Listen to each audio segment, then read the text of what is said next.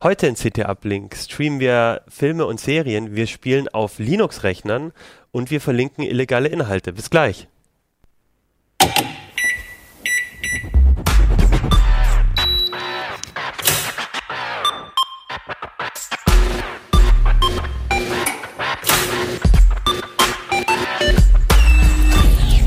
CT Uplink.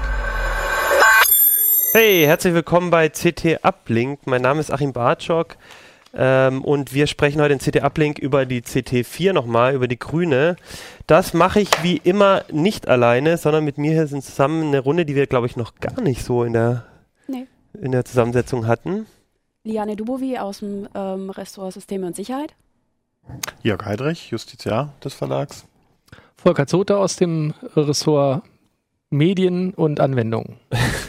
Sehr interessante äh, Themen auf jeden Fall, die ihr alle mitgebracht habt. Wir verlinken natürlich nicht auf illegale Inhalte, sondern wir sprechen darüber, wann man ähm, darüber, äh, wann man was verlinken darf und was nicht. Das ist ein Thema, das Jörg, unser Justiziar, mitgebracht hat.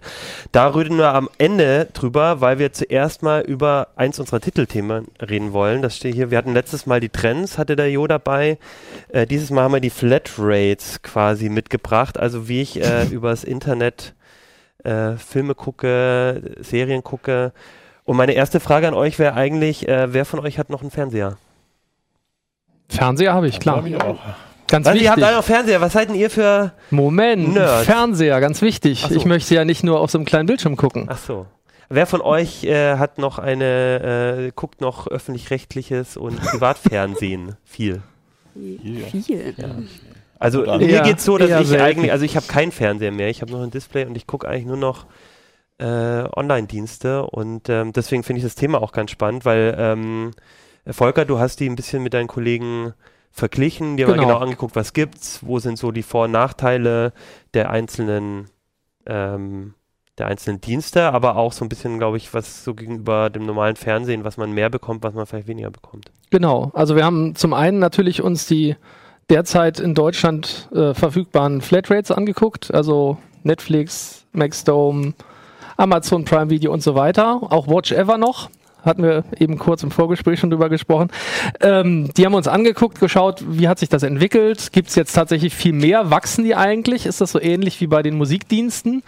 Äh, leider nein. Es ist schon so, dass das Angebot wächst, aber es fällt immer ganz viel hinten raus. Das ist halt so ein bisschen ärgerlich. Das liegt ganz viel an der Rechtelage und äh, dann auch vielleicht äh, an dem Interesse der Leute. Das heißt, ähm, es gibt so Verwertungsfenster, gerade für die Streamingdienste, insbesondere wenn was neu gerade auf den Markt kommt, ähm, dann sind die schnell dabei, haben das auch, also genauso wie es früher bei, bei Videotheken war. Also da gibt es keinen keinen Unterschied mehr, aber die Sachen verschwinden nach einer Zeit wieder oder können ganz am Anfang nicht geliehen, sondern nur gekauft werden. Das ist also schon mal bei Video on Demand eine Sache. Und wenn man jetzt auf die Flatrates guckt, äh, da kann man lange warten, bis überhaupt ganz aktuelle Filme kommen. Was man da stattdessen bekommt, ähm, ist halt insbesondere bei Netflix und bei Amazon eigenproduzierte Inhalte oder exklusive Inhalte, insbesondere dann aber Serien. Also das meiste davon sind Serien, gibt auch Filme, aber ähm, gerade bei den Serien versuchen die aufzutrumpfen, hat man ja auch mitgekriegt jetzt in den letzten Jahren, die haben auch ständig Preise gewonnen ähm, für diverse Geschichten, für House of Cards, für, für Transparent und so weiter. Gab es Preise für Amazon und auch Netflix. Ähm, und damit punkten die vor allem. Also man kann dann vor allem so schöne Sachen machen wie das sogenannte Binge-Watching. Also das heißt, äh, gucken bis ins Koma. Äh, wenn da eine ganze Serienstaffel auf einmal frei äh, sozusagen online gestellt wird, dann kann man die halt an einem Wochenende weggucken. Ähm, es gibt aber auch genauso das, und da ist man dann wieder so ein bisschen, da hat man wieder das Gefühl, wie es beim normalen Fernsehen war, äh, verschiedene Serien, die ex exklusiv eingekauft sind für, das, äh, für die Flatrates zwar, aber die auch trotzdem im Fernsehen zum Beispiel in den USA gerade laufen. Und dann hat man wieder das Gleiche, wie man es äh, früher kannte. Oh, Mensch, schöner Cliffhanger heute, so jetzt möchte ich die nächste Folge sehen, die gibt es erst nächste Woche. Also da gibt es gerade äh, mehrere Serien, zum Beispiel äh, Shadowhunter bei, bei Netflix oder auch äh, Chronicles of Shannara, äh, nee, Shannara The Shannara Chronicles ähm, bei, bei äh, Amazon und dann sitzt man da, denkt sich jedes Mal, ja, da kennt man wieder, merkt man wieder, dass Cliffhanger echt total nerven können, weil man eine Woche warten muss, wenn man die Serie gut findet. Also das hat man da das gleiche Gefühl, aber ansonsten hat man natürlich eine sehr, sehr große Auswahl, was man gucken möchte oder vielleicht auch kann und technisch ist man da teilweise einfach besser als mit dem, was im Fernsehen so geliefert wird. Was meinst du mit technisch besser? Ja, ähm, von, der, von der Qualität? Äh, Also von der ähm, Auflösung? Oder? ja, genau. Zum Beispiel bei Netflix und auch bei Amazon gibt es äh, viele von den eigenen Serien in 4K.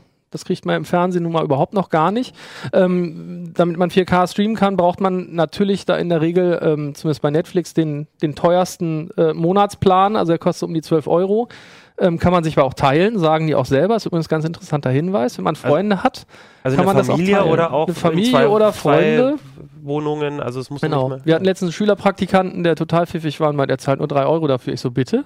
Naja, wir sind zu viert. Haben sich Okay. den Plan geteilt und die äh, von Netflix sagen auch, kann man machen. Ist Aber nicht dann das kann man Problem. nicht gleichzeitig gucken. Man kann so, ja. dann höchstens, ich glaube, zwei oder drei gleichzeitig gucken. Aber das geht auch. Es können nur nicht alle vier gleichzeitig gucken, dann tatsächlich, wenn man sich das so aufteilt. Ähm, und da gibt's halt so, wie, gesagt, 4K muss man halt eine relativ schnelle Internetanbindung haben. Also mindestens 15 Mbit müssen da auf jeden Fall downstream immer rübergehen. Ansonsten hakt's und ruckelt's. Ähm, das ist halt schön. Die haben ähm, audiotechnisch äh, sind die relativ gut aufgestellt und äh, entgegen vieler vorheriger Video-on-Demand-Dienste hat man auch äh, typischerweise zwei Sprachen, also meistens Originalsprache und Deutsch.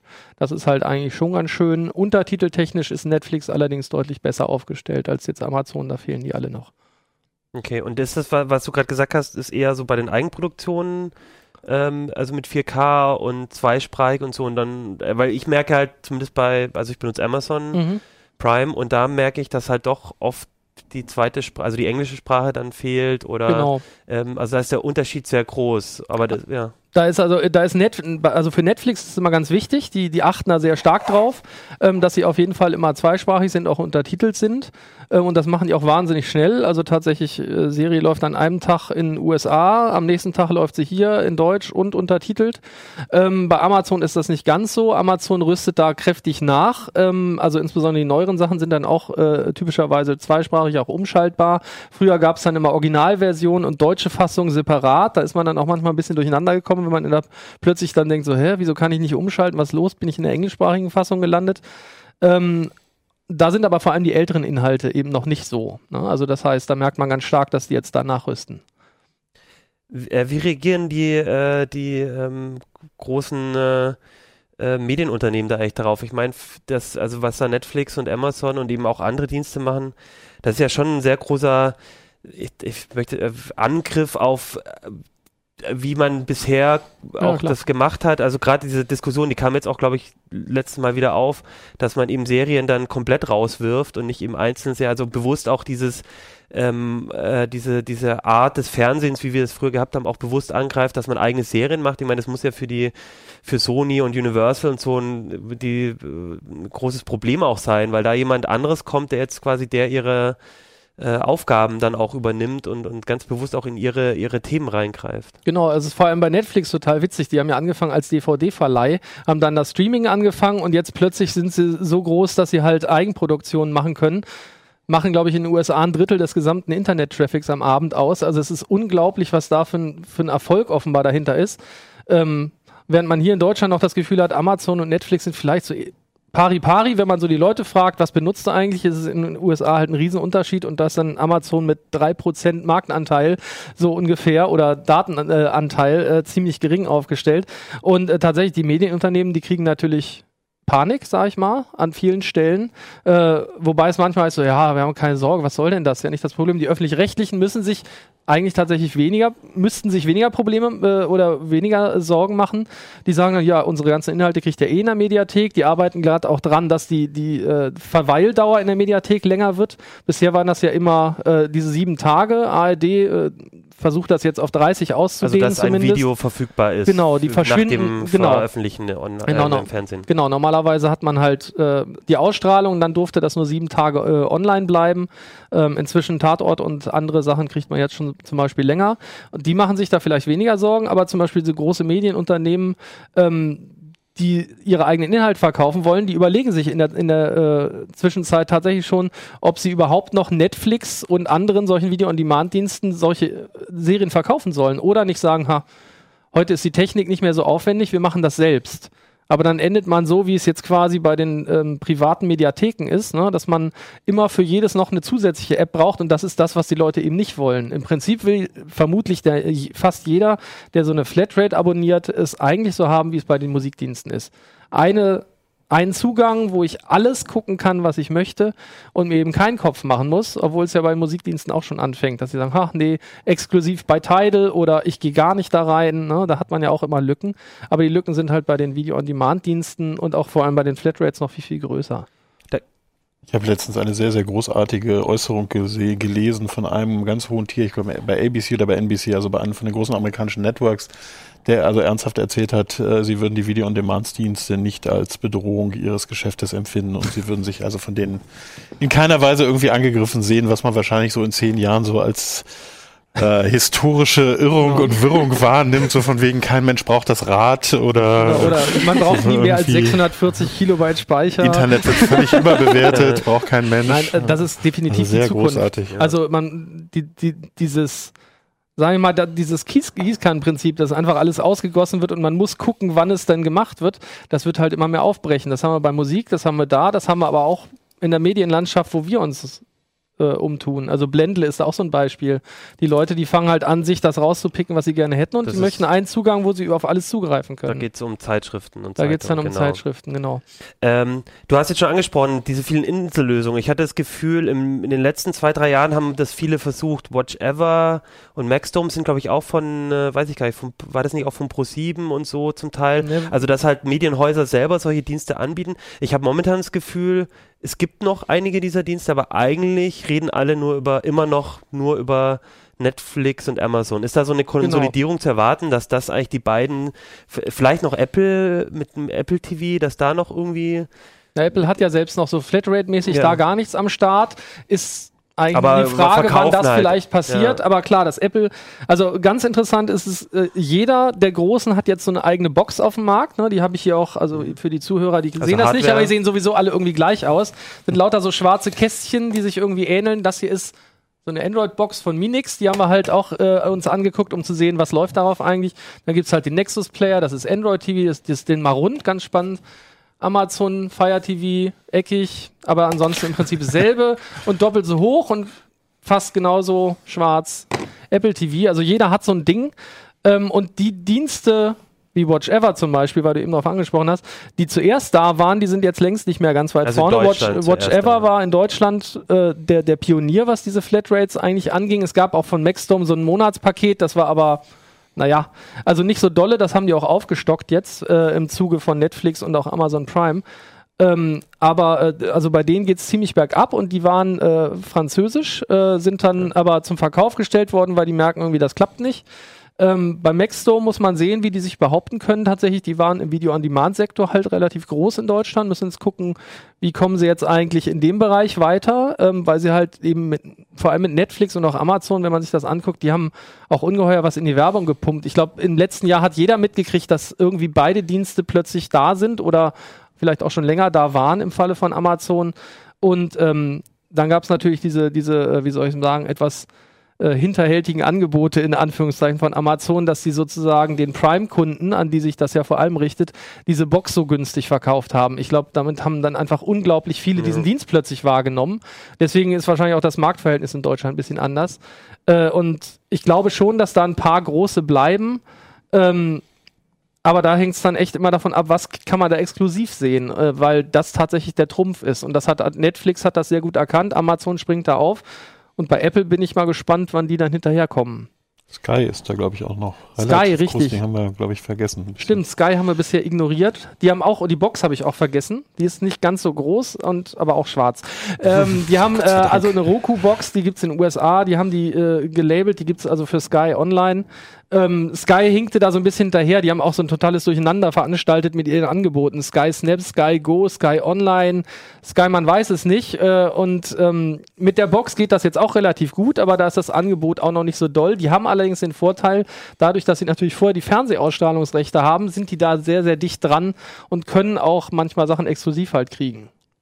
Das wird dann aber schon auch immer extra verhandelt, ne? Also ob du was online oder Ja, oder, klar. Oder ja, ja, sicher. Das, das Ja, müssen die alles en, äh, extra verhandeln und da könnte sich Sky halt durchaus behaupten, vor allem, weil die haben natürlich noch einen anderen Vorteil, die können auch Live-Events ganz gut anbieten, was bei den anderen ja komplett ja. fehlt, was jetzt auch in so einer Flatrate vielleicht nicht üblich wäre, aber zum Beispiel, wenn ich mir sage, Mensch, zum Beispiel Bundesliga, ne, Sky ist da ja immer ganz groß dabei gewesen, äh, wenn ich äh, sowas buchen kann, warum sollte ich nicht diesen Dienst nutzen? Gut, das sind ne? jetzt in Hannover nicht mehr so na, so abwarten. heiß drauf auf, abwarten. Auf kann ja, kann ja, noch zweite Liga gucken. So zweite Liga gibt's gibt's die da auch eigentlich? Weiß ich gar nicht. Und ähm, da muss man halt sonst tricksen, ne, bei den anderen Boxen.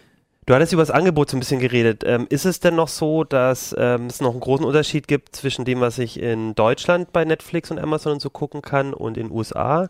Und äh, wie groß sind die Unterschiede zwischen den Diensten dann auch speziell hier vom Angebot? Du hast ein bisschen schon angedeutet, also natürlich, klar gibt es diverse Unterschiede. Allein wegen der Verleihrechte gibt es halt in den USA ein deutlich größeres Angebot als hier.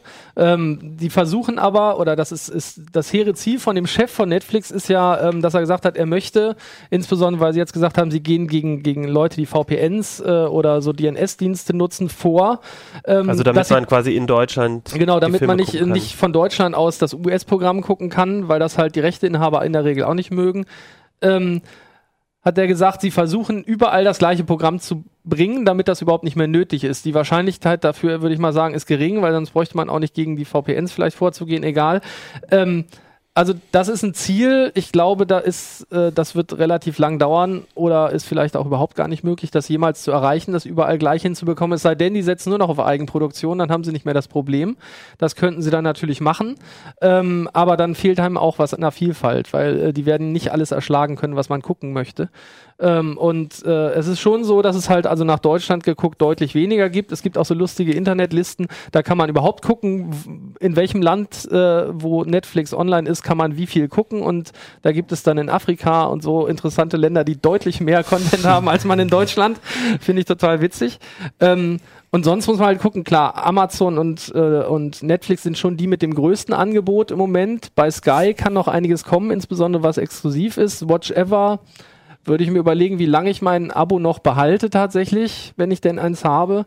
Ähm, zumal das auch mit der App-Entwicklung und so da nicht mehr so wahnsinnig schnell vorangeht. Die waren überall vertreten, aber jetzt, das, man hat so das Gefühl, die wissen jetzt nicht mehr so ganz, wie geht es mit uns weiter. Deswegen hakt das da alles so ein bisschen, obwohl die immer mal wieder ein bisschen neu anstreichen auch. Also da muss man sagen, Amazon und, und Netflix sind da schon deutlich weiter vorne. Maxdome und Sky haben da noch Aufholbedarf, können da sicherlich noch was reißen muss man halt gucken, wie viel da auch Pro 7 äh, bei Maxdome zum Beispiel noch reinsteckt. Wenn ich jetzt, ähm, also ich weiß gar nicht, ob es bei Watch Ever geht, aber wenn ich jetzt bei so einer Plattform auch Filme kaufe und dann macht die dicht, dann sind auch mal alle meine Filme ja weg oder ja. Klar, ja, das Problem hat man das halt. Risiko hat man, wenn man so ein kleiner hat man, hat man leider immer, wenn ja. es nicht eine Möglichkeit gibt, die, die Filme dann irgendwie noch von ihrer Rechteverwaltung zu befreien. Aber das ist halt üblicherweise nicht so, dass man äh, da die Zugeständnisse für kriegt, das offiziell zu machen, sowas. Okay.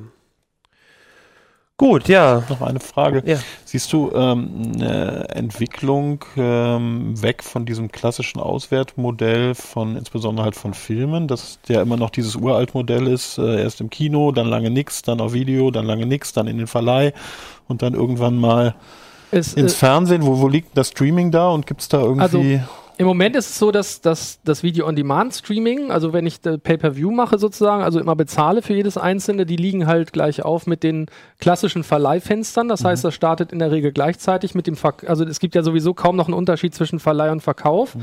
Das heißt, das geht eigentlich heutzutage fast immer alles gleichzeitig. Kommt aber alles natürlich immer deutlich nach der Kinoverwertung. Und in Deutschland sowieso dann noch später, weil die Rechte da anders sind, aber in den USA ist dann, also ist die, ist das der Abstand kürzer.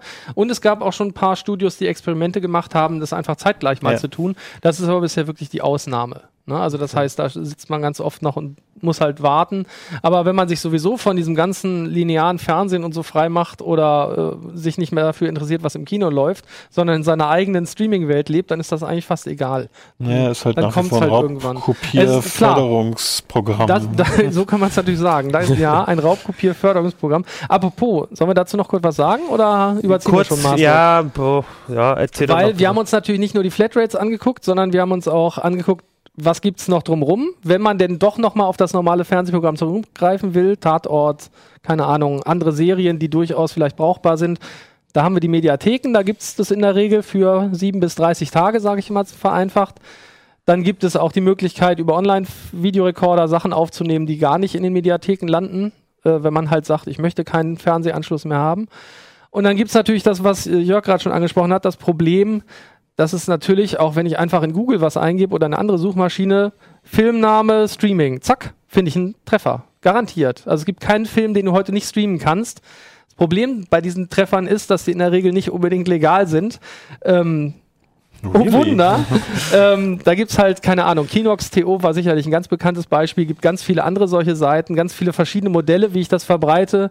Und dann gibt es noch so schöne Sachen wie Popcorn Time und die Ableger, das sind halt Peer-to-Peer-Streaming-Dienste, da kriegt man das dann in der Regel in viel besserer Qualität.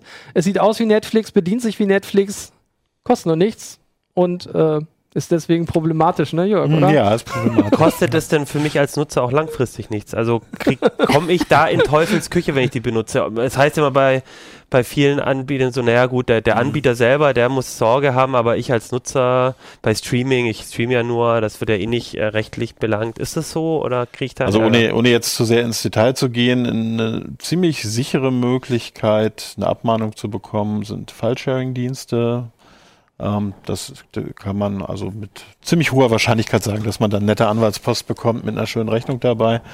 Äh, davon, also das äh, ist, suizidär. Äh, und manche dieser Plattformen basieren dann eben genau. auch auf File-Sharing. Das heißt, wenn ich genau. Popcorn benutze, auch wenn ich das vielleicht selber gar nicht so genau. mitkriege, wo der die Datei im Hintergrund herkommt, genau. jetzt, jetzt greife ich da auf äh, was war das mit BitTorrent und so? Genau, genau. Ja, das ist also.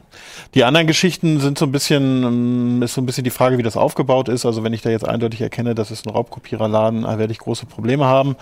Aber technisch bedingt ist es in der Regel für die Rechteinhaber bei Streaming nicht möglich, mich zu ermitteln. Mhm. Also anders als bei File-Sharing, da kann ich halt so ein Programm mitlaufen lassen und kann über die IP dann denjenigen ermitteln. Das ist bei Streaming in der aller Regel nicht der Fall und deswegen ist da zwar in der Theorie auch der Rechtswidrigkeit gegeben, nur die Wahrscheinlichkeit erwischt zu werden ist sehr viel geringer.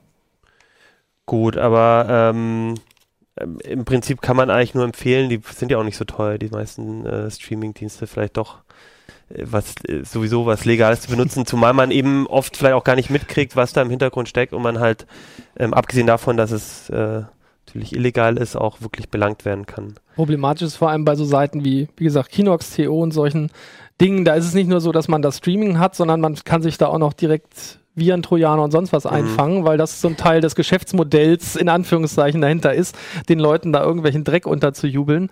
Äh, muss dann sowieso jeder für sich entscheiden, ob er das für eine gute Idee hält. Ja, und gerade wenn es ans Bezahlen geht, ob man dann wirklich auch diese mafiösen Strukturen, die zum Teil dahinter bestehen, mhm. wirklich auch mitfinanzieren möchte. Auch, haben wir auch viel drüber geschrieben. Ja. Okay, ich würde sagen, der Rest, äh, ein bisschen was für die Lektüre am Wochenende sollten wir den Leuten noch lassen, deswegen den Rest findet in der CT. Jetzt haben wir total lang darüber geredet und haben vielleicht gar nicht mehr so viel Zeit fürs nächste Thema, aber vielleicht ist es ja auch gar nicht so schlimm, weil das Thema ist ja oh. Spiele für Linux und ähm, vielleicht gibt es da ja auch gar nicht so viel, weil das, was ich immer gelernt habe, ist Spielen auf Linux. Ähm, da gibt es eh nur so Minesweeper und sowas. Bin ich denn mit meinem Vorurteil noch richtig, Liane? Stimmt das noch? Ach was, schon total veraltet, aber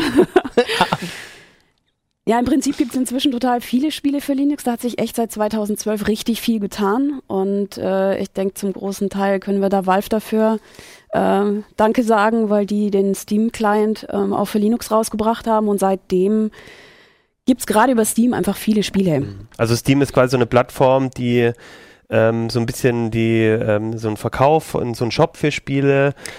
Genau, also es dürfte mittlerweile, denke ich, der Marktführer sein, wo die meisten Leute ihre Spiele ähm, kaufen, spielen oder ja, zumindest verwalten auch. Ähm, es gibt auch noch ein paar andere Sachen. Wir haben Humble Bundle kennen sicher mittlerweile von diesen Spielebündeln sehr viele. Ähm, also die machen quasi so ein Paket aus mehreren Spielen und dann kann man für ein ja, ähm, mittlerweile selbst. machen die ganz viel. Die machen einerseits in unregelmäßigen Abständen so ein Bundle, wo man sagt, so Preis selber bestimmen, da sind dann so und so viele Spiele drin. Nach einer Woche legen sie noch mal ein paar Spiele nach, damit es nochmal attraktiv wird und dann kriegt man für relativ wenig Geld viele Spiele. Das sind halt Aber nicht. meistens noch mit einer Spende ne, verbunden, wenn ich das richtig sehe.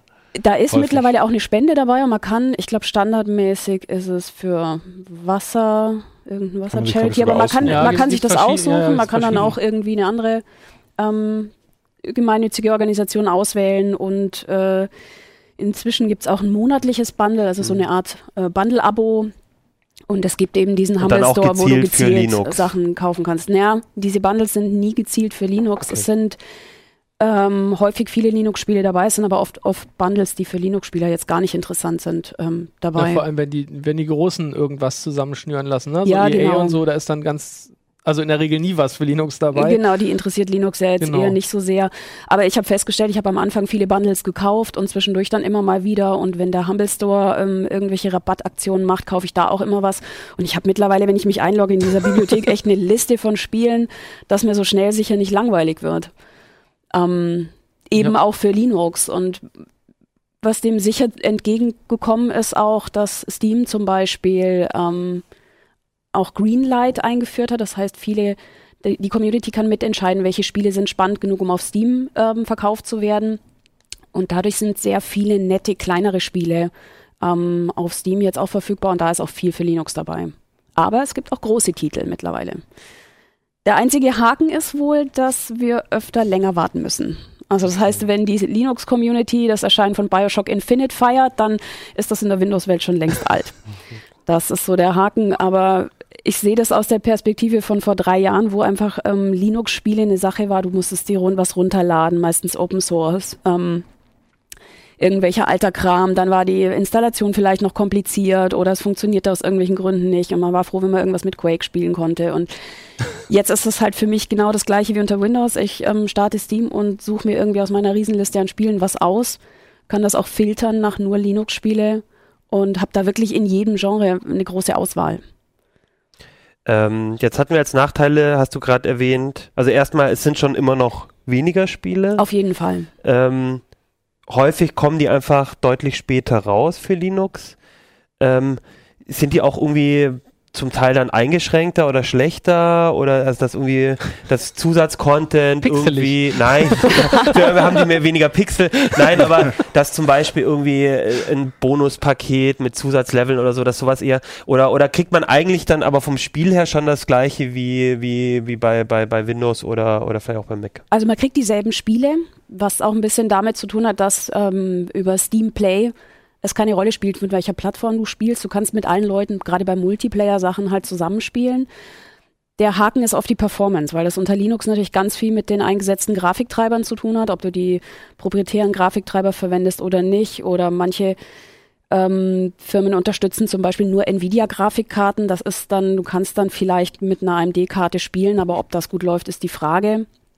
Und man merkt einfach, dass Linux da immer noch so ein bisschen zweite Klasse ist. Also die Firmen setzen schon Prioritäten, dass die Windows-Spiele glatt laufen und erst so nach und nach bügeln sie dann auch ganz offensichtliche Fehler ähm, unter Linux auf. Also es ist auch schon vorgekommen, dass sie die Engines sind ja jetzt auch so, dass sie oft Linux unterstützen und dann wird einfach oft eine Linux-Version einfach so rausgehauen und dann hat man manchmal den Eindruck, die haben die nicht einmal getestet. Also ganz offensichtliche. Fehler. Ja, die haben teilweise gar kein Linux, glaube ich.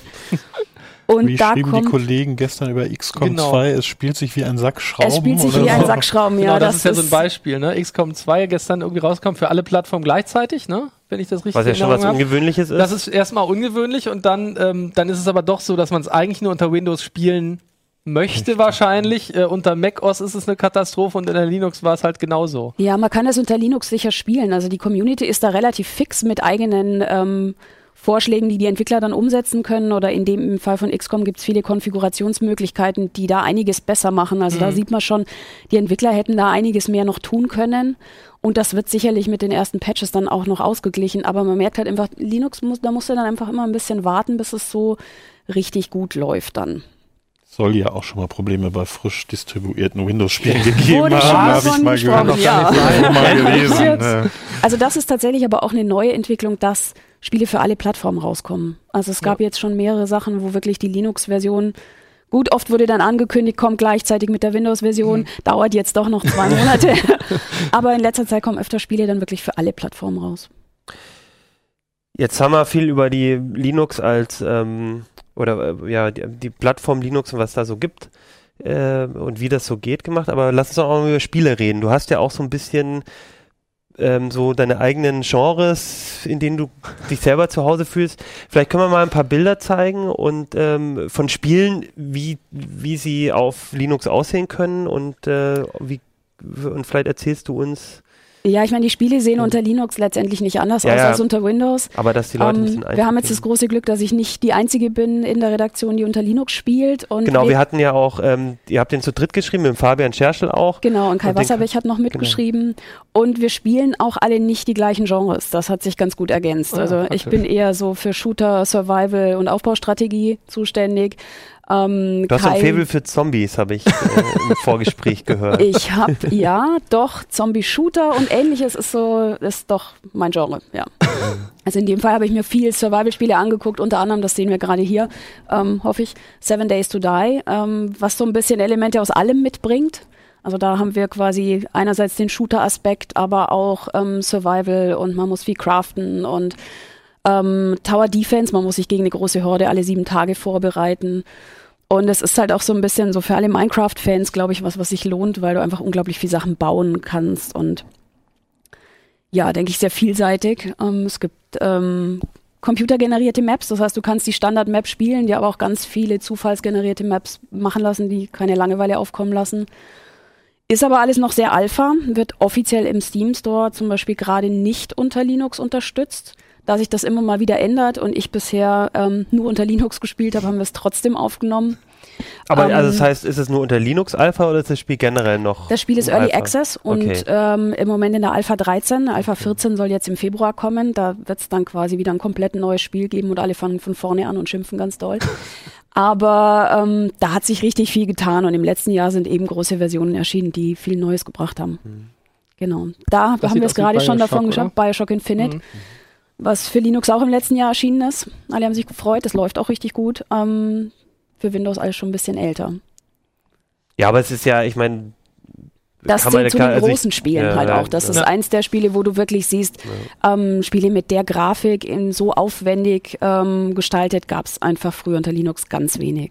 Das stimmt, ja. Kann ich mich gut erinnern. Tux Racer fand ich immer. Ja, das ist genau, das Kind Minecraft äh, ist vielleicht schon sowas, aber Tux Racer und Ja. ähm, Solche Spiele. diese ganzen Quake-Klons, also Hm, Was ist das? Book of Unwritten Tales. genau, das Oh. hat Kai gemacht, unser Sieht aber auch schick aus. Ja. Also es sieht alles besser aus, als was ich auf meinen. Wobei die Handyspiele sind eigentlich auch ganz gut. Ich spiele immer Die nur auf Hand- dem Smartphone. Die Ich Handyspiele ja, sehen inzwischen auch fast schon nicht ganz ja, so schön aus, sagen. aber, aber ne, ne, das ist, also ich finde das schick.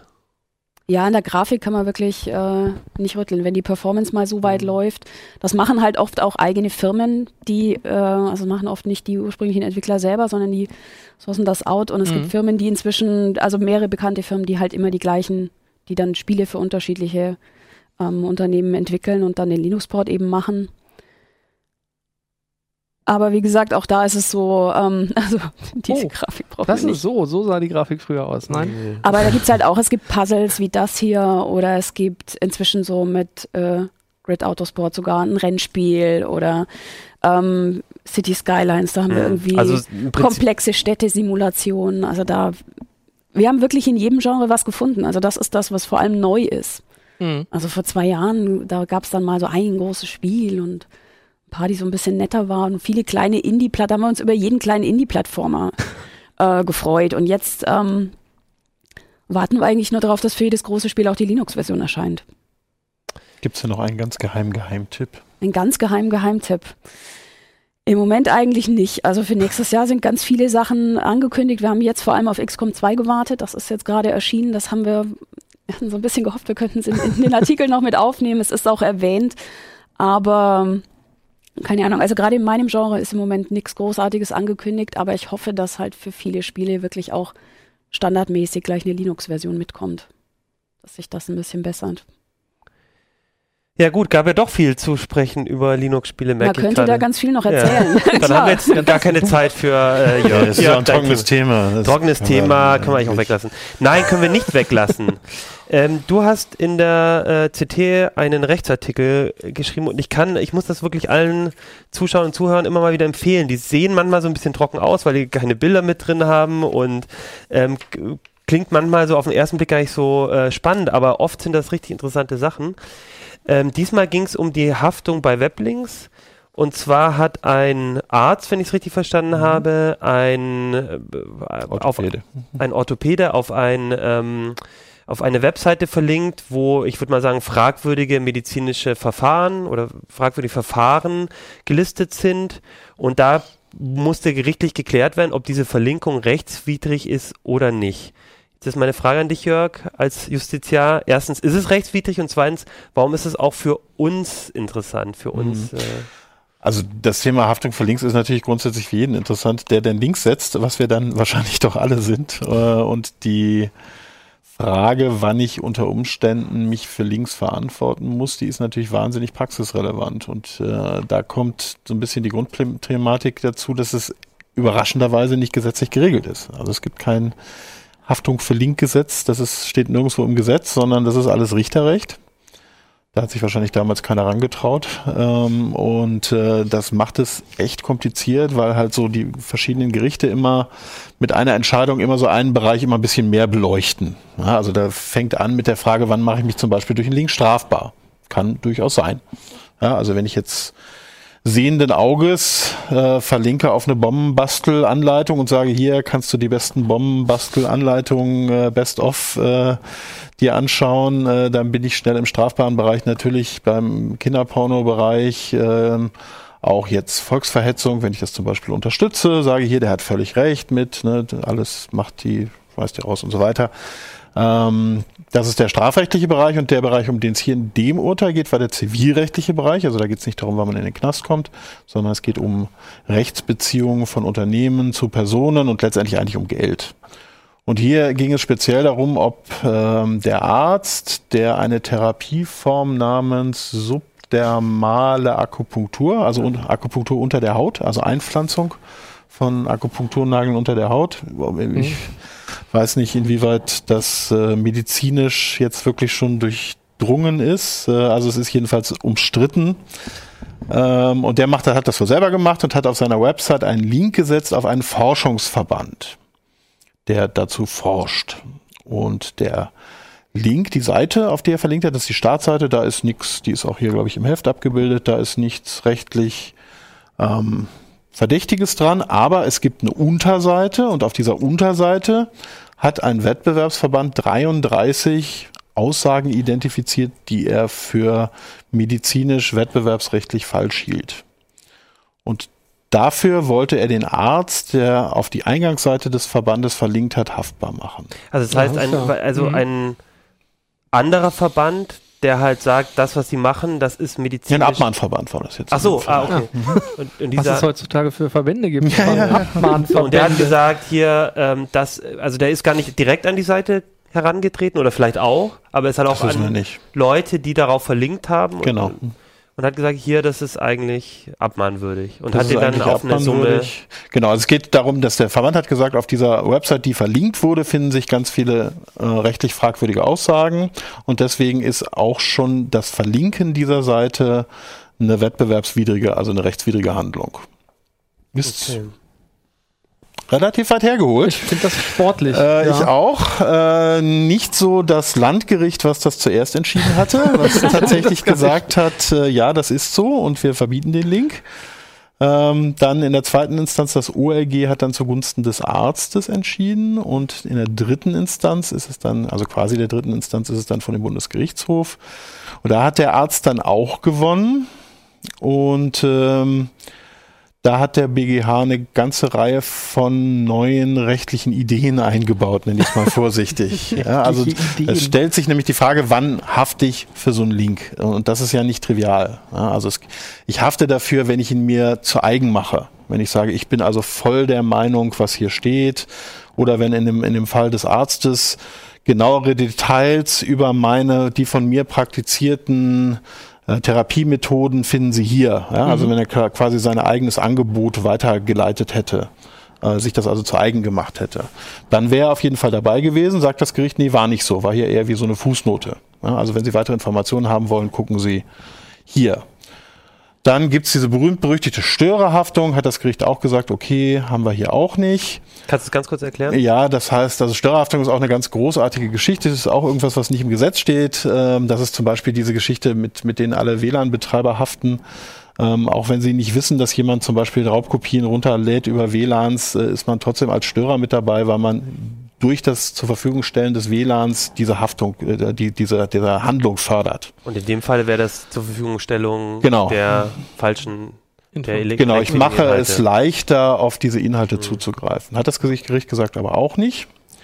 Und dann hat das Gericht eine ganz interessante ähm, Geschichte entdeckt. Es hat nämlich eine Parallele gezogen. Es hat eine Parallele gezogen zur Haftung für Foren für rechtswidrige Inhalte von Dritten, also die ich nicht kenne. Zum Beispiel haften wir ja nicht unbedingt für Aussagen im Heise-Forum, sondern erst, wenn wir sie kennen. Und da hat das Gericht dann tatsächlich gesagt, okay, du setzt den Link und wenn das nicht eindeutig für dich erkennbar ist, dass die Aussage da rechtswidrig ist, und das war es hier eben nicht mit diesen Aussagen, die waren umstritten, ne, dann haftest du so lange nicht, bis dich jemand darauf aufmerksam macht. Und dann musst du den Link entfernen. Und da musst du den Link entfernen. Genau. Das steht überhaupt nicht im Gesetz. Ja, diese Parallele mit fremden Inhalten, so mit Foren und so weiter, ist auch ein bisschen, ein bisschen hergeholt. Aber ist natürlich erstmal relativ fair für den Verlinkenden, weil er erstmal eben sagt, ja, ich habe das nicht erkennen können. Ähm, ich habe darauf verlinkt in, in gutem Glauben, ja, und äh, dann, wenn du meinst, das ist rechtswidrig, musst du mich schon darauf aufmerksam machen. Und erst Das dann, klingt ja so ein bisschen wie diese DMCA-Klauseln in den USA fast. Ne? Genau, ja, ja, das ist auch so, eine, so ein ähnlicher Grundgedanke. Und ähm, wie gesagt, ähnlicher Grundgedanke bei der Forenhaftung, bei der Haftung von Blog-Kommentaren, bei äh, Host-Providern zum Beispiel mit, mit fremden Inhalten, wann die Frage, wann die die runternehmen müssen. Aber alles andere wäre in der Praxis ja auch total schwer umsetzbar. Also selbst wenn ich eine Webseite komplett prüfen würde mit allen Unterseiten Ja. und dann setze ich den Link und am nächsten Tag stellen die irgendwas hoch, was ich nicht gesehen habe. Ich meine, so das würde bedeuten, man könnte nie wieder einen Link setzen. Das stimmt. Also da hat das Gericht, haben die Gerichte schon relativ früh gesagt, äh, wenn nach meiner Verlinkung was passiert, dann bin ich dafür nicht verantwortlich. Ähm, das ist auch unstreitig. Da ist nur das Problem, dass ich es nachweisen muss. Ich das ist verlinkt Auch wieder natürlich schwierig. auch wieder schwierig. Geht vielleicht so über Archive.org oder sowas, aber Ja. auf den Tag genau ist es auch, ganz- ist es auch schwierig. Ja. Das heißt, wir haben damals Glück gehabt, dass wir nicht geschrieben haben, bei AnyDVD das Programm, das wir ständig zum Knacken von DVDs einsetzen, ja? Ja, zum Also- Beispiel, oder wir empfehlen das Programm Ja, ja, von okay. AnyDVD. Mhm. Also kurz äh, zum, zum Hintergrund des Ganzen. Auch der Heise Verlag hat ja mal ein sehr, sehr langjähriges Verfahren über, ich glaube, sechs oder sieben Jahre geführt gegen die Musikindustrie, wo es darum ging, dass wir in einem Artikel von diesem Herrn hier neben mir zufällig äh, einen, einen Link gerade. gesetzt haben auf die Startseite eines Unternehmens, äh, wo Kopierschutzsoftware angeboten wurde, weil wir eben darüber berichtet haben. Und Genau. wir machen das immer. Wenn wir über ein Unternehmen berichten, setzen wir den Link. Und äh, da war die Musikindustrie der Meinung, dass das ganz schlimm ist, weil wir das Produkt quasi damit bewerben und hat uns durch äh, alle Instanzen gehetzt. Wir hatten fünf, sechs, sieben, acht, sieben, sieben verschiedene Verfahren. Ähm, und haben dann tatsächlich im letzten Verfahren beim vom Bundesgerichtshof zum ersten Mal gewonnen. Vorher hatten wir alle Verfahren verloren. Und äh, das Gericht hat dann gesagt, ja, das ist äh, im Rahmen von Presseberichterstattung zulässig, weil äh, die Presse hier eben verlinken muss, äh, um den Lesern quasi Hintergrundwissen zu vermitteln. Ich habe es jetzt auch gerade nochmal eingeblendet, die Meldung von Ja, 19. genau. Januar 2005. Damals gab es noch keine Bilder im, im Da gab's doch gar keine Verhalte Bilder, online, nicht. im Internet. Der, Das Internet kannte kein Bild. Aber das, äh, genau, das war die Meldung. Das Ähm, war die Meldung. Hätte das jetzt heute eine, also mit dem Hintergrund, den es jetzt gibt und mit neuen Urteilen, es gibt ja offensichtlich immer noch keine richtige Rechtsprechung dazu. Nee, ja, dann, also immer so, so ein Bereich. Ja, also Ist das, ist das was, was auch solche Fälle wie bei uns, dass wir in der Berichterstattung über ein Produkt berichten und dann verlinken, dass das verändern würde, die Rechtsprechung, oder hätte das jetzt genauso gut gleich ausgehen können? Ähm, das könnte auch, also man sagt immer, Presse darf hier ein bisschen mehr, deswegen ist das jetzt Das nicht so vergleichbar, aber einem- bei, wenn ich jetzt ein normales Blog habe oder auch eine normale kommerzielle Website, äh, dann hilft mir das Urteil gegen eine Haftung sicherlich sehr. Weil das ist so, ja. Also ich muss mich, muss erstmal darauf hingewiesen werden, dass das Verlinkte rechtswidrig ist. Da kann man Das- auch von das ausgehen, erste- dass das jetzt andere Urteile dem folgen. Ja, ja, werden. auf jeden Fall. Ähm, das erste und der erste Hinweis darf auch keine Abmahnung sein. Das ist auch ganz interessant. Also ich darf dann nicht direkt abgemahnt werden, sondern ich muss erstmal darauf hingewiesen werden und erst wenn ich es Ah. dann nicht runternehme, dann kann ich angegriffen werden. Ähm, ist wie gesagt fair dem Betreiber gegenüber, hat aber einen ganz großen Pferdefuß und der Pferdefuß ist die Meinungsfreiheit. Das ist, macht es nämlich sehr leicht, rechtlich fragwürdige Informationen aus dem Web zu katapultieren. Ich muss nämlich quasi, wenn ich jetzt ein normaler, wenn man, ich betreibe einen Politblog oder so Mhm. und berichte über irgendein Unternehmen, was ich, was, was äh, Schweinkram macht, dann weist es darauf hin, hier der, der Link, äh, den du da setzt, der ist ganz klar rechtswidrig, nimm den runter oder ich verklag dich. Aber das hätten sie doch vorher auch machen können. Ähm, Wahrscheinlich nicht, nicht in der Eindeutigkeit, nee, Okay. nee. Also, Also diese- jetzt haben sie sozusagen das als Rückendeckung. Jetzt haben sie das als Ah, Rückendeckung okay. und, Das und die sehr eindeutige Frage, wenn ich es da nicht runternehme und es ist tatsächlich rechtswidrig, dann hafte ich dafür wie für eigene Informationen und dann ist die Abmahnung berechtigt und ich verliere das Verfahren Mhm. mit einem hohen Kostenrisiko. Und deswegen wird man es im Zweifelsfalle natürlich, äh, wenn man jetzt nicht eine große Firma ist mit einem großen finanziellen Background, wird man es einfach runternehmen. Ne? Und das macht es sehr viel leichter, hier Meinungen zu unterdrücken Okay. oder zumindest zu erschweren. Okay. Das ist interessant, weil man ja genau das Gegenteil erstmal gedacht hätte. an Ja, es hat Stelle. Vor- und Nachteile. ja. Ja, also letztendlich denke ich, es ist eine Regelung, mit denen Linksetzer, also wir alle quasi ganz gut leben können. Ähm, aber es hat, wie gesagt, eben auch diesen Pferdefuß. Okay, müssen wir gespannt sein, wie äh, in Zukunft, ob sich da jetzt solche Verfahren häufen werden ähm, und oder eben solche Abmahnungen oder bitte den Link runter, Ja. Mails oder wie auch immer, Ja. müssen wir ein bisschen beobachten. Ja, jetzt sind wir am Schluss der Sendung und ich wollte noch auf zwei Sachen eingehen. Zum einen wollte ich noch zur letzten Sendung was sagen. Da haben nämlich viele ein bisschen irritiert äh, kommentiert. Ähm, Nochmal zur Auflösung, wer es noch nicht mitbekommen hat, das war vor allem im Audiopodcast der Fa- Fall. Äh, letzte Sendung war der Kabarettist, Liedermacher äh, Rainer Grebe in der Sendung und die haben äh, Fabian damit ein bisschen überrascht, der war ganz perplex. Und genau, weil der mit uns ein Theaterprojekt hier in Hannover hat und dann war der im Verlag und ist einfach spontan vorbeigekommen. Das hat vor allem im Audiopodcast, glaube ich, nicht so richtig geklappt, weil man nicht Nee, mitbekommen hat, dass da so ein Personenwechsel war. Das war das eine. Das andere war, es gibt jetzt wieder die CT-ROM. Die CT-ROM ist quasi Back in Black sozusagen. ist äh, quasi ähm, die CT-Ausgaben entweder vom letzten Jahr oder von den letzten Jahren auf CD oder sogar Blu-ray. Auf Blu-ray gibt's alle Ausgaben von 1983 bis jetzt. Und die gibt's im Heise Shop, da könnt ihr die bestellen und kaufen, je nachdem, welche ihr nehmt. Es sind ja auch äh, ein bisschen günstiger, also vom letzten Jahr glaube ich äh, auf, auf Stick 25 und auf CD, DVD, weiß ich jetzt gar nicht. Aber ähm, es geht dann hoch bis, äh, die ist, äh, glaube ich, 1983, 2015, glaube ich, kostet 79 Euro beziehungsweise 99 Euro. Ähm, müsst ihr mal gucken, also die könnt ihr bestellen und, weil wir jetzt gerade die hier so da haben, haben wir gerade bei Darf ich uns eine mit, den- mitnehmen? ja, haben wir mit den Leuten vom Shop äh, geredet und Mist. wir dürfen eine ähm, verlosen. Dann nehmen wir aber euch. die ganz große. Dann die gesamte Ja, ihr könnt euch oder? eine aussuchen, aber im Prinzip, äh, wenn ihr ein Blu-ray, äh, also ich hätte zum Beispiel gar kein Ah, Blu-ray-Player stimmt, mehr. ja, okay. Also dürft ihr euch aussuchen, ob ihr die ganz große bis von ab 1983 haben wollt oder die DVD mit 2001 bis 2015. Das ist natürlich vor allem für die CT-Uplink-Gucker interessant, die die CT gar nicht lesen. Das hoffe ich, gibt es nicht so Fehler, viele, aber wenn ihr das nicht tut, dann könnt ihr das jetzt nachholen und alle nachlesen. ähm, ihr müsst aber was dafür tun. Wir haben uns überlegt, ähm, Genau. was haben wir uns überlegt, Volker? Ich habe schon vergessen. Was hatten wir denn überlegt? Wir hatten uns überlegt- ah, besonders nerdige.